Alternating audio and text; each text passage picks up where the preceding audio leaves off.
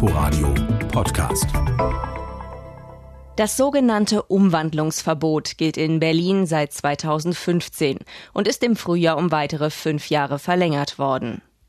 Es soll dazu beitragen, dass bestimmte sehr beliebte Kieze bezahlbar bleiben, auch für Menschen mit wenig Geld.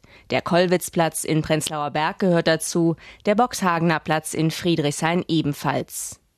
Das Verbot besagt, Hausbesitzer können Mietwohnungen nicht ohne weiteres in Eigentumswohnungen umwandeln, sondern müssen erst einmal einen Antrag stellen. Den hat das Bezirksamt abzulehnen, es sei denn, eine von mehreren Ausnahmen greift. So können Eigentumswohnungen entstehen, wenn sich der Eigentümer verpflichtet, innerhalb von sieben Jahren Wohnungen nur an Mieter zu verkaufen.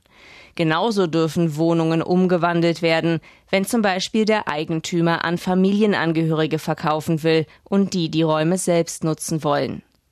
In den vergangenen Jahren wurden trotzdem in Milieuschutzgebieten mehrere tausend Miet in Eigentumswohnungen umgewandelt. Wohnsenatorin Katrin Lomscher von der Linken hält die Regeln trotzdem für sinnvoll. Sie sagt, ohne Umwandlungsverbot wären es noch mehr. Inforadio Podcast.